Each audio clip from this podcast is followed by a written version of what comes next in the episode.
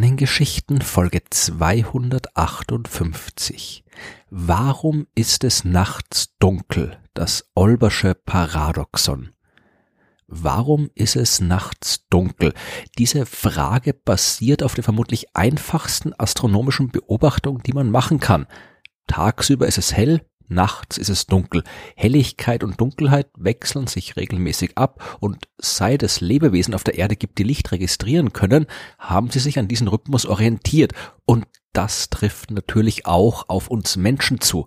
Wir können uns aber zusätzlich auch noch Fragen stellen und diese einfachste aller Frage führt zu erstaunlich tiefgreifenden Antworten.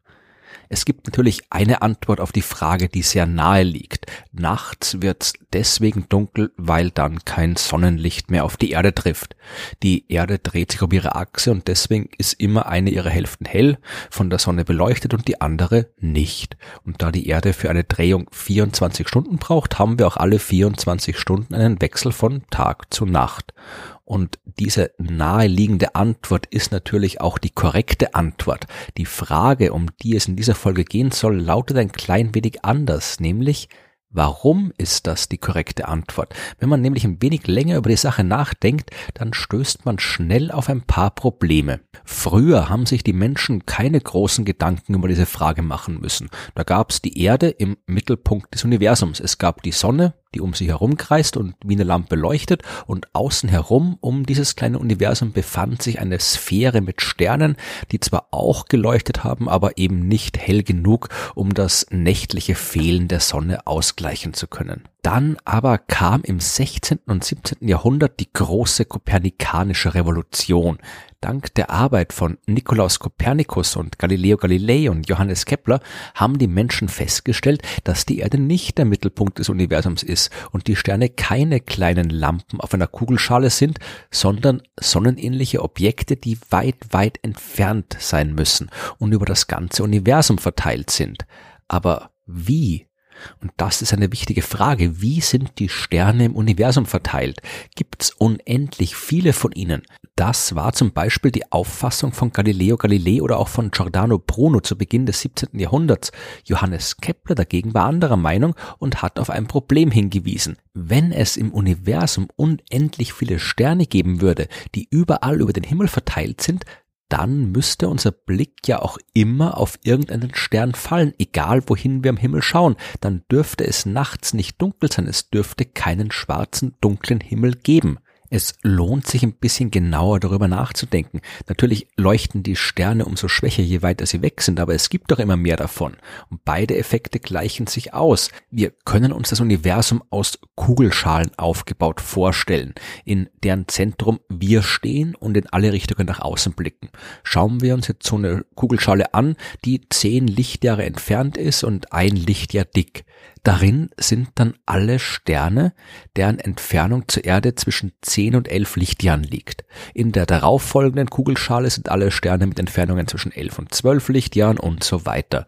Wenn es unendlich viele Sterne gibt und die gleichmäßig im Universum verteilt sind, dann müssen in der zweiten Kugelschale mehr Sterne zu finden sein als in der ersten. Das ist nur logisch, denn die zweite ist ja auch größer als die erste und hat ein größeres Volumen und eine größere Oberfläche. Genauer gesagt, verdoppelt man die Entfernung, dann vervierfacht sich die Zahl der Sterne, verdreifacht man die Entfernung, dann verneunfacht sich die Zahl der Sterne und so weiter. Die Zahl der Sterne wächst mit dem Quadrat der Entfernung von der Erde. Je weiter entfernt ein Stern ist, desto weniger hell erscheint er uns aber auch und die scheinbare Helligkeit eines Sterns, die sinkt jetzt allerdings mit dem Quadrat der Entfernung. Eine Kugelschale, die doppelt so weit entfernt ist wie eine andere, enthält also viermal so viele Sterne, die alle jeweils viermal so schwach leuchten wie die Sterne der näheren Schale. Insgesamt erzeugen beide Schalen also genau gleich viel Licht, egal wie weit sie entfernt sind. Und je mehr Schalen es gibt, desto mehr Licht. Und wenn das Universum unendlich groß ist, dann gibt es auch unendlich viel Licht und die Nacht wäre hell. Es ist ein bisschen so wie in einem Wald. Auch hier erscheinen uns die Bäume schmaler, je weiter weg sie sind, aber je weiter unser Blick reicht, desto mehr Bäume finden sich in unserem Blickfeld. In einem ausreichend großen Wald, in dem ausreichend viele Bäume wachsen, muss unser Blick immer irgendwann auf einen Baum treffen. Wir finden keine Lücke, durch die wir aus dem Wald hinausschauen können. Johannes Kepler war Anfang des 17. Jahrhunderts der Erste, der dieses Problem formuliert hat. Heute wird es aber trotzdem meistens als Olbersches Paradoxon bezeichnet, da der deutsche Astronom Heinrich Wilhelm Olbers diese Frage im Jahr 1832 nochmal erneut gestellt hat. In seinen Worten lautet das Problem, sind wirklich im ganzen unendlichen Raum Sonnen vorhanden, sie mögen nun in ungefähr gleichen Abständen voneinander oder in Milchstraßensystemen verteilt sein, so wird ihre Menge unendlich und da müsste der ganze Himmel ebenso hell sein wie die Sonne. Denn jede Linie, die ich mir von unserem Auge gezogen denken kann, wird notwendig auf irgendeinen Fixstern treffen und also müsste uns jeder Punkt am Himmel Fixsternlicht, also Sonnenlicht zusenden. Wenn jetzt aber eine Beobachtung wirklich unumstritten ist, dann die, dass der Nachthimmel dunkel ist. Irgendwas stimmt nicht an der ganzen Sache. Johannes Kepler war der Meinung, dass dieses Paradoxon ein Beleg dafür ist, dass das Universum eben nicht unendlich groß ist. Es ist begrenzt, es gibt darin also auch nicht unendlich viele Sterne und damit genug Bereiche am Himmel, aus denen kein Sternenlicht zu uns kommt. Olbers selbst war der Meinung, dass wir nicht das Licht aller Sterne sehen können. Staub oder anderes lichtleuchtendes Zeug würde einen Teil des Lichts blockieren. Dieses Argument ist aber dann sehr schnell auch schon von seinen Zeitgenossen widerlegt worden, denn der Staub oder was auch immer würde sich durch die Strahlung so lange aufheizen, bis er dann selbst zu leuchten anfangen würde. Was könnte jetzt noch falsch sein an der Geschichte?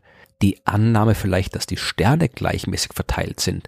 Wir wissen heute, dass das so nicht stimmt. Sterne sind nicht einfach irgendwie über das Universum verteilt, sondern gruppieren sich zu Galaxien zwischen denen riesige Bereiche leeren Raums sind. Und die Galaxien selbst finden sich zu Galaxiengruppen zusammen und so weiter. Darüber habe ich in Folge 63 der Sternengeschichten schon genauer gesprochen. Aber nach allem, was wir wissen, gibt es auf den größten kosmischen Skalen keine Ordnung mehr. Hier sollte die Materie tatsächlich gleichmäßig verteilt sein und am Ende muss dann auch bei uns gelten, irgendwann fällt unser Blick auf einen Stern. Die Auflösung des Paradoxons finden wir woanders, und zwar bei der Zeit. Bis in die erste Hälfte des 20. Jahrhunderts hinein waren die meisten Astronomen davon überzeugt, dass das Universum unendlich alt ist. Dann aber hat man herausgefunden, dass es einen Anfang gehabt hat. Es gab einen Urknall vor 13,8 Milliarden Jahren und erst danach sind die Sterne entstanden. Zu Beginn des 20. Jahrhunderts hat man ebenfalls herausgefunden, dass sich nichts schneller als das Licht bewegen kann. Das Licht der Sterne hat also bis heute maximal 13,8 Milliarden Jahre Zeit gehabt, um zu uns zu gelangen. Durch die Expansion des Kosmos ist das für uns sichtbare Universum bis jetzt auf einen Durchmesser von 80 Milliarden Lichtjahren angewachsen, wie ich in Folge 73 der Sternengeschichten ausführlich erklärt habe. Das sichtbare Universum ist also nicht unendlich groß. Und dazu kommt noch eine weitere Erkenntnis aus der damaligen Zeit. Sterne leben nicht ewig. Die entstehen zu einem bestimmten Zeitpunkt und hören irgendwann auch wieder auf zu leuchten. Es gibt weit entfernte Sterne, die noch nicht lange genug existieren, als dass unser Licht schon erreicht haben könnte. Es gibt auch Sterne, die schon längst wieder aufgehört haben zu leuchten. Die Voraussetzungen, unter denen Kepler und Olbers das Paradoxon formuliert haben, sind also nicht korrekt. Weder ist das Universum unendlich groß, noch gibt es darin unendlich viele Sterne und diese Sterne leben auch nicht unendlich lange. Wenn wir zum Nachthimmel schauen, dann sehen wir also bei Weitem nicht überall Sterne, sondern eben vor allem jede Menge Dunkelheit zumindest mit unseren Augen. Mit entsprechenden Instrumenten könnten wir den Himmel aber zum Beispiel in langwelliger Radio- bzw. Mikrowellenstrahlung leuchten sehen.